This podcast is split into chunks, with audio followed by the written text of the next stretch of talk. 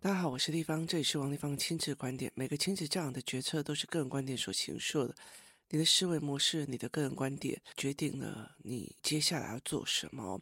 王立方的亲子观点在许多收听平台都可以听得到。你有任何的问题想要跟我们联系，可以到我的粉丝专业或加入王立芳的亲子观点赖社群，跟社群里面的父母一起聊天，一起思维哦。呃，想要买教案，可以到关关破的网页，或者是关关破的虾皮网站购买，或者是你要买线上课程，可以去呃，就是我的部落格那边找哦。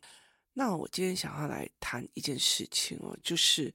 呃，有一天呢，工作室呢，呃，我们有一个课哦，工作室有一个小孩哦，他呃每一样东西都说我不喜欢，我不喜欢哦。那这个在我不喜欢的那个教案里面哦，有有让孩子们看哦，就是我有谈过。然后呢，后来呢，我本来想说我要去做一个教案，把这个东西就是概念打开。那大家也知道，我就是忙到就是非必要性没有会马上去做。然后我觉得我的工作人员蛮好的，就会一直帮我逼哦。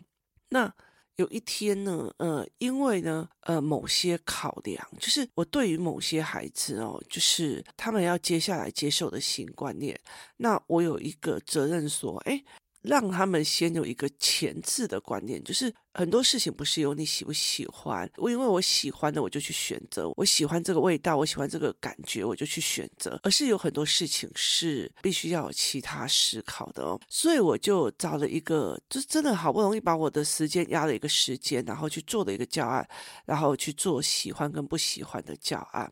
那那一天来的，通常都是我觉得需要这个教案的，就是我觉得很需要这个教案嘛。首先就是那个每次就是觉得我们全部的人在就是强迫他的那个小孩，他觉得我不喜欢你，为什么要叫我上篮球课？然后呢，你就跟他讲说，那围棋课也是哦，那我不喜欢，不要逼我上，你们都在逼我，你们怎样怎样怎样。然后篮球课也是，所以你不管跟他讲什么，他就跟你讲，因为我不喜欢哦。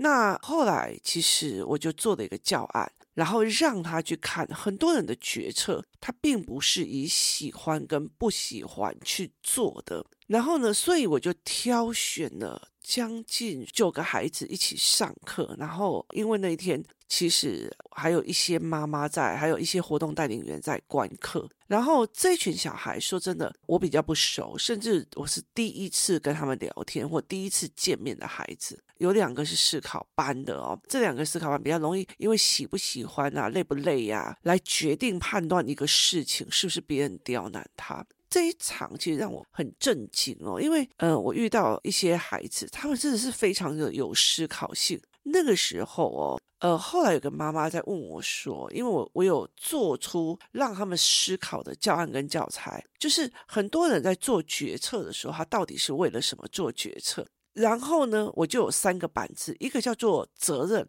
一个叫做喜不喜欢，一个叫做使命哦。那后来呢，这个妈妈来问我说：“丽芳，责任跟使命差在哪里？”因为呃，我不小心把那个整个教案就是用了四十几页，然后非常多嘛。那你知道，就是。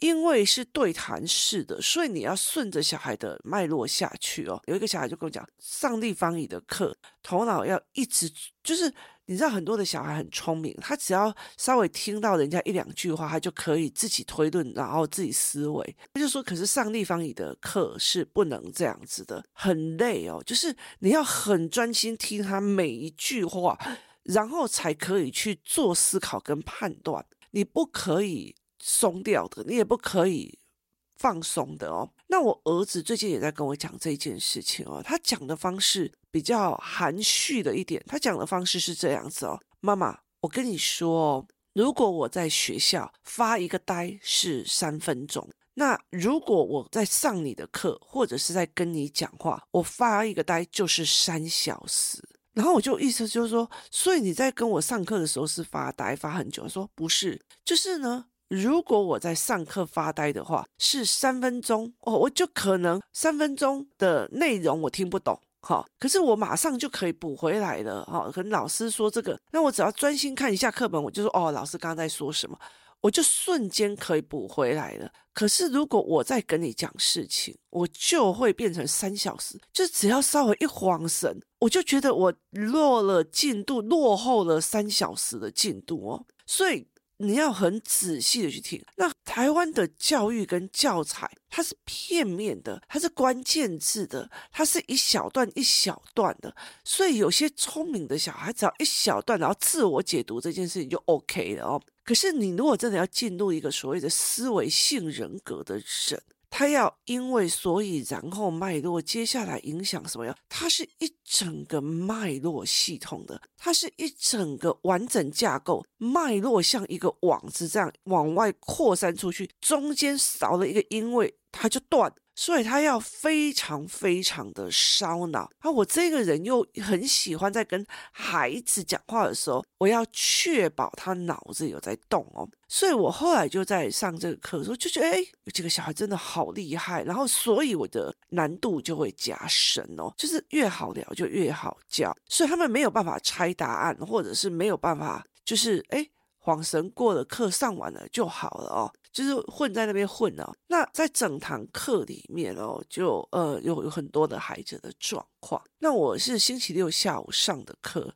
那很多的妈妈就问我说：“为什么？就是星期六上午有一些妈妈就会觉得，为什么就是地方有私下开课却没有通知哦？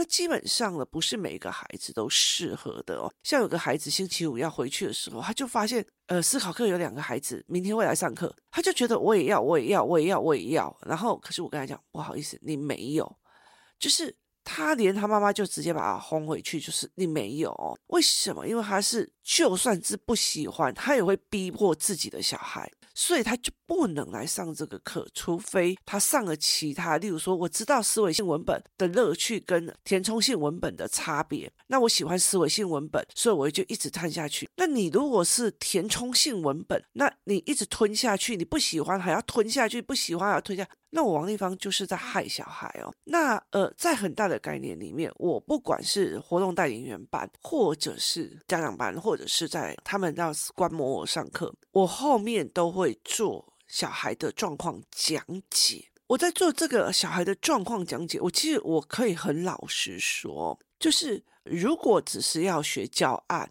那我觉得老实说，AI 就会做的比这些很多的人都好。可是如果你拿教案要去用，你就只是塞了一个概念给他们，可他们怎么运用、怎么思考、怎么形成他们的思考脉络线，这是要有技巧跟思维的。所以你不能用既定价值去压。我工作室里面会找的老师，或者是我会建议他们的来上课的老师，很多的一个部分，我就会觉得说，他们在某一个部分愿意倾听，甚至好奇小孩在想什么，而不是自己想要当一个老师的癖好。所以其实他就是一个这样子的概念哦。那我那天就跟那个妈妈在讲，因为她问我说，她拿回去自己想要带小孩，她分不清楚责任跟使命。那我就跟她讲。那一天要不是有你儿子在，我就会变成了工作责任跟喜不喜欢，我不会把使命加进去。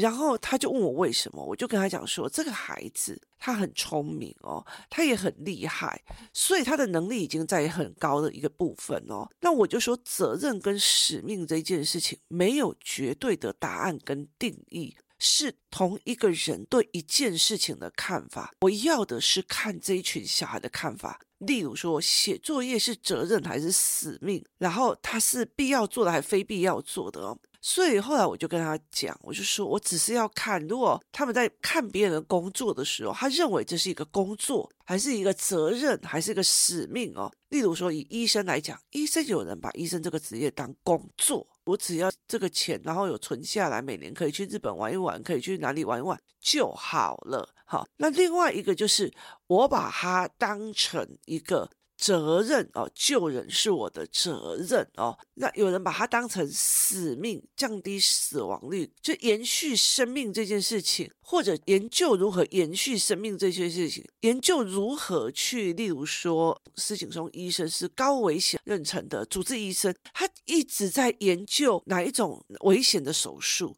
所以其实越危险的手术，他就越喜欢。所以他就用这样子的模具去思考，用这样子的模具去做，然后去思维这一块。所以这三个完全是不一样的境界。有人把它当成一个工作，我得来探及；有的人把它当成一个责任，我要把这件事情做好。有一些人就觉得啊，随便啦，有些人是把它当成一个使命的哦。所以其实，例如说有一些精神科医生，或者是有一些心理师，他就会觉得啊，反正我跟你讲，那些小孩就是被宠坏的啊，我只是混口饭吃啊，你们吃药就好。有些人就觉得他很想知道。为什么？为什么这个孩子会这个样子？为什么那个孩子会怎样子？他非常非常想要知道为什么。那为什么我做了这些所谓的心理治疗，我做的所谓的东西，他还是没有办法改变？他想知道为什么？那有些人就觉得，如果可以降低这个世界孩子的忧郁程度，是我的使命。这三个人所做出来的世界是完全不一样的。然后，所以呢，其实我那个时候就是上完这个课，然后我就让他们讲哦。少，例如说，你们走出去之后，清洁队员他们在清洁这个东西，是喜欢这个工作，还是使命，还是责任哦？就是为家庭的责任，为环境的责任，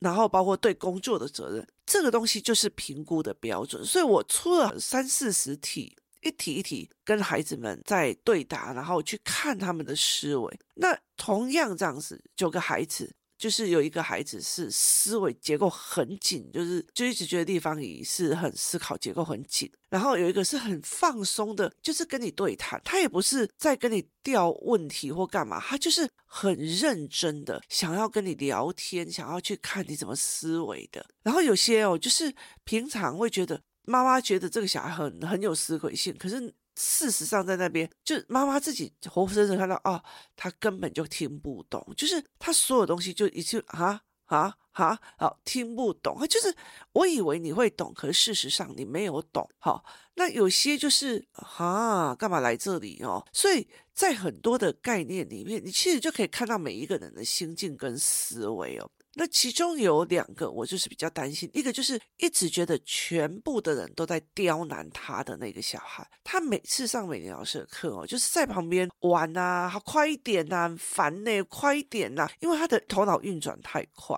所以他就会觉得很烦，然后就会去旁边弄。然后呢，每次问他你要上什么，然后或者是不要上，他妈妈跟他就会吵架。那我就问他说：“你的人生哦？”唯一一个，因为你不喜欢还必须要做的是什么？就是你因为你不喜欢还要做，那很多小孩就会写很多答案，他只写一个吃药跟打针。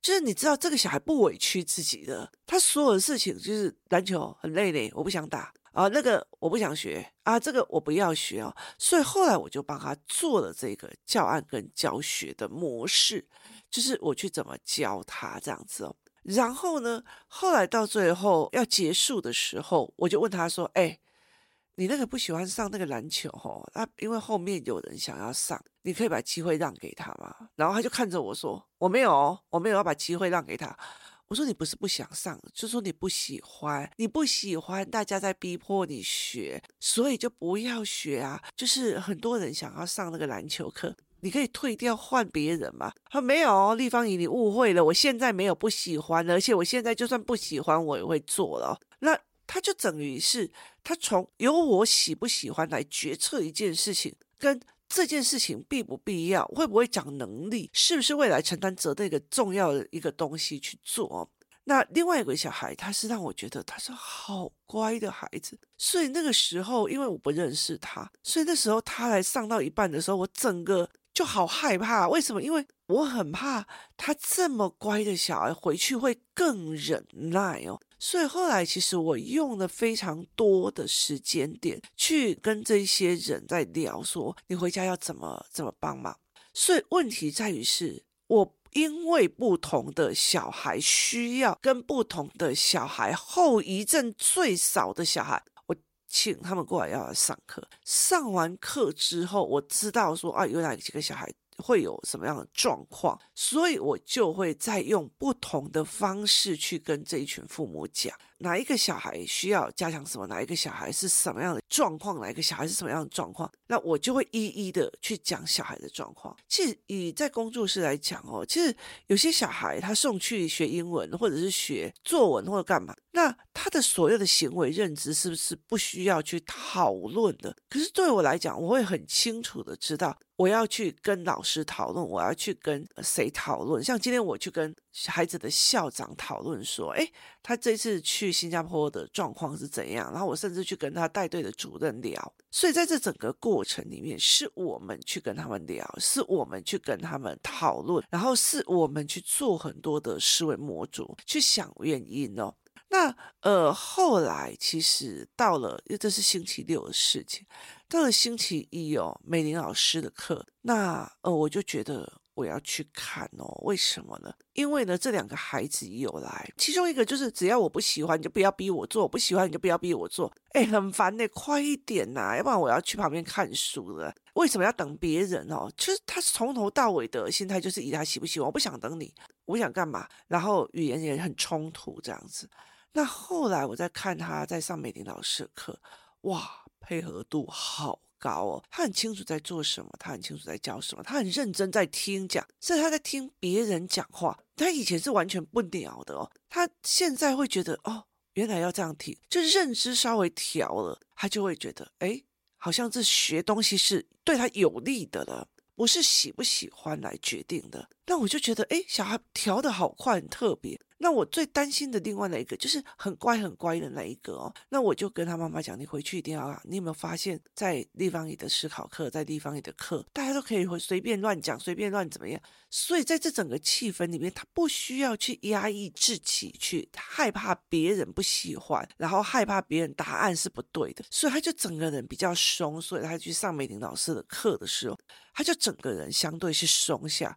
我那天我就有点让我自己稍微安心了一点，然后再加上其中那个很厉害的男生，他跟他妈妈反馈说：“我不要去上立方体的课，立方体都要上课都要很专注的听，要不然一下子就会没有办法思考。”那我就跟他讲说，因为有很多人就是大人要答案，然后我就随便塞给你一个答案，这件事情就 OK 了。所以他们其实没有脉络思考的对话跟习惯，那你就必须要用这样子的方式去弄哦。那其实，在这整件事情里面，我就在想一件事情哦，就是我常常会跟工作室里面一个那个妈妈在聊，就是一个呃老师在聊，他他就在讲说，哎，某个人某个人什么的教案，某个人什么教案。我就跟他讲说，那些教案很差，可是从头到尾，这个老师在炫耀的是教案的漂亮，跟他自己多么有光环。他没有去看小孩的问题在哪里，然后他要替别人解决问题，或者是我教了这个教案之后，这个孩子的思维认知会往哪边方向？所以有很多很多的，嗯，在网络上看，哦，这个老师好棒棒，那个老师好棒棒，其实就可以可以去看出来，他到底是他是做花样的，还是是真的进入孩子思维模式的。他想要去跟孩子，哎，好奇孩子在想什么，好奇孩子在思维什么，他也愿意去去跟很多孩子对话的。他并不是说我今天拿了一个教案，我就要去教，我就是要，反正你就拿来换钱就好了，你就跟让我赶快去当老师，赶快换钱。跟你今天会觉得，哦，像我那天上完课，谁要上这个课？其实那天上课的，其实包括我有一个很重要的工作人员。他的儿子也很想上啊，可是问题是我不能给他上，我不能，因为这个课程对他儿子来讲会变成一个另外一种压迫，所以我有答应他说我会先用别的教案给他。所以在这整个过程里面，其实要思维的一件事情，很重要的一件事情在于是说我怎么去看这一件事，就是我要不要负责任？老实说，哈。因为小孩不喜欢，我就不要给他了。因为小孩不喜欢，我这个我不喜欢，那个我不喜欢，那种很很难哄抬的。我老实说，我如果写了出来说我有做这个教案，小孩怎么改变的，那很容易就一堆人要来。可是我有时候真的会觉得，我如果今天做了这个教案，你的孩子也知道，哦，有些是因为必要性所以要学的。那会不会来了一个很可怕的妈妈，就开始催小孩考卷放下去，一直在弄？我到最后我只是间接害了这个孩子哦。所以我就在讲说，很多工作，很多的事情，你可以把它当成一个光环、一个名称、一个工作、一个责任、一个赚钱的工具。跟一个使命，这是完全不一样的哦。所以那时候世界有两个大厂哦，很早期的时候，世界有两个汽车大厂啊，我们就不要讲哪一个，就是以丰田来讲，他那时候说我要去开发轻便省能源的国民车，让许多的国民都可以使用良好的交通工具。可是另外有一个大车厂，那很有名哦，我还买过他的传记，他讲他要变成世界第一。世界销售第一，所以一个会专注于在什么外在的名气名，然后外在的销售量跟销售模式。可是，一个专注在自己的本业，我怎么修车，我怎么建车，我怎么看车，我怎么样做什么事情哦？我常常会在讲说，呃，我有一些同龄的朋友，那我就会问他们说。你们会常常在讲说，这个人上辈子是某个职业，所以这辈子怎样怎样怎样。那为什么呢？他也是一个工作啊。那他就说，工作是有选择的，工作是有选择的。我以前有时候不太能了解这一件事情哦。后来现在我了解一件事，当一个老师，你可以把它当成工作，你可以把它当成赚钱的工具，你也可以把它当成一个，我出去人家讲说我是老师很有名。就是受别人尊敬，就是一个外部行为的价值观。那你还可以去跟他讲说，现在很多小孩都很痛苦，所以我想要开发一个新的教材，是责任，是工具，是赚钱的工具，是使命，是完全不一样的思维等级哦。那所以其实，在很多的概念里面说，哎，有些某些宗教，他想要在屠宰某一种动物，让它变成食物的时候，他们必须要去念经去做什么，而去把这一件事情。然后大家互相尊重的一个呃平和的下去运作，所以常常我在想这件事情的一个概念的时候，是哪些孩子该给工作上的运作，哪些孩子已经开始要上责任这个东西了，然后哪些孩子已经要上使命这个阶层了。你说我说啊，我今天写功课，我干嘛？然后做什么什么事情哦？这叫工作。然后接下来我就会觉得说啊。接下来是责任哦，你因为做这件事情而，例如说，呃，消防员有消防员责任，然后呃，里长有里长的责任，然后呃，一家之主有一家之主的责任，爸爸有爸爸的责任，妈妈有这样的责任，好，这就是责任。使命又是另外一回事哦，医生的使命跟医生的工作跟医生的责任，这三个是不同等级的城市思维，所以其实。后来那个当事人在讲，你怎么对待你的工作，或者是对待你的选择，它决定了你的接下来人生的好坏哦。所以其实我在那个东西概念很清楚，就是当你自私了，当你做某些事情只是为了自己出发，或者是说侵犯到别人权利的那些东西，后来我就觉得。小孩都在旁边学啊，他就是一个现世宝，所以后来才会了解一件事情。这些通灵的朋友在跟我聊的时候，你把它当使命，它的影响力就大，你就帮助更多人。就是例如说，我在帮助这一个孩子解脱，我不喜欢你干嘛都要逼我，我让他去理解，这不是逼，是帮，是对你来讲是既得利益的幸福，是你可以拿到资源，而别人不一定可以拿到资源。所以我用这一个角度去跟孩子谈哦，那等于是我影响了这个小孩的人生。你可以想看哦，他如果真的到了国小四年五年级，他长得已经比妈妈快了，他又觉得我你我不喜欢，我只是为什么我喜欢的你要挡我就是手机，为什么我不喜欢你要逼我就是读书？那。他会怎么影响他的人生？所以，当我可以去影响他的人生的时候，我的影响力会帮一个孩子变成一个比较好的孩子，对这个社会比较没有危害的孩子。那我的影响力就比我赚的那一笔钱还赚很多，这是完全不同的思维。那我也很担心，我教到的活动带领员，或者是我教到的老师，或者透过我这边去介绍老师，他让我觉得，哎。这个人只是为了要赚钱，这个人只是为了想要做什么，他对孩子没有任何的兴趣，他没有想要去跟孩子练习对谈，也没有想要去尊重孩子的思维模式，他只是想要教案做好、弄好，反正做好就好了。那我就赚钱，然后拍拍屁股就走，哈、就是这是这样子哦。所以其实就是一念之间成佛，一念之间成魔，是在我的思维里面常常在想的一件事情哦。那星期六的课，我前面光谁可以上，谁不能上，谁上了会有什么样的东西，我都纠葛到一个不行。然后还要做教案，教案在运行的过程里面，依照不同的小孩要 cue 不同的问句，然后要 cue 不同的深度，最后最后还要。开始去看他们的后续，他们的困扰有被解决吗？他们的疑惑有被解决吗？他们的痛苦有被解决吗？我还要去思考这一件事情，所以我会去再去观摩他参加别的课的时候的样貌，有跟上课之前有不一样吗？你把它当什么？把这件事情当我，反正我开一堂课赚多少钱的赚钱，把它当成一个工具，把它当成一个责任，跟把它当成一个使命是完全不一样的。那。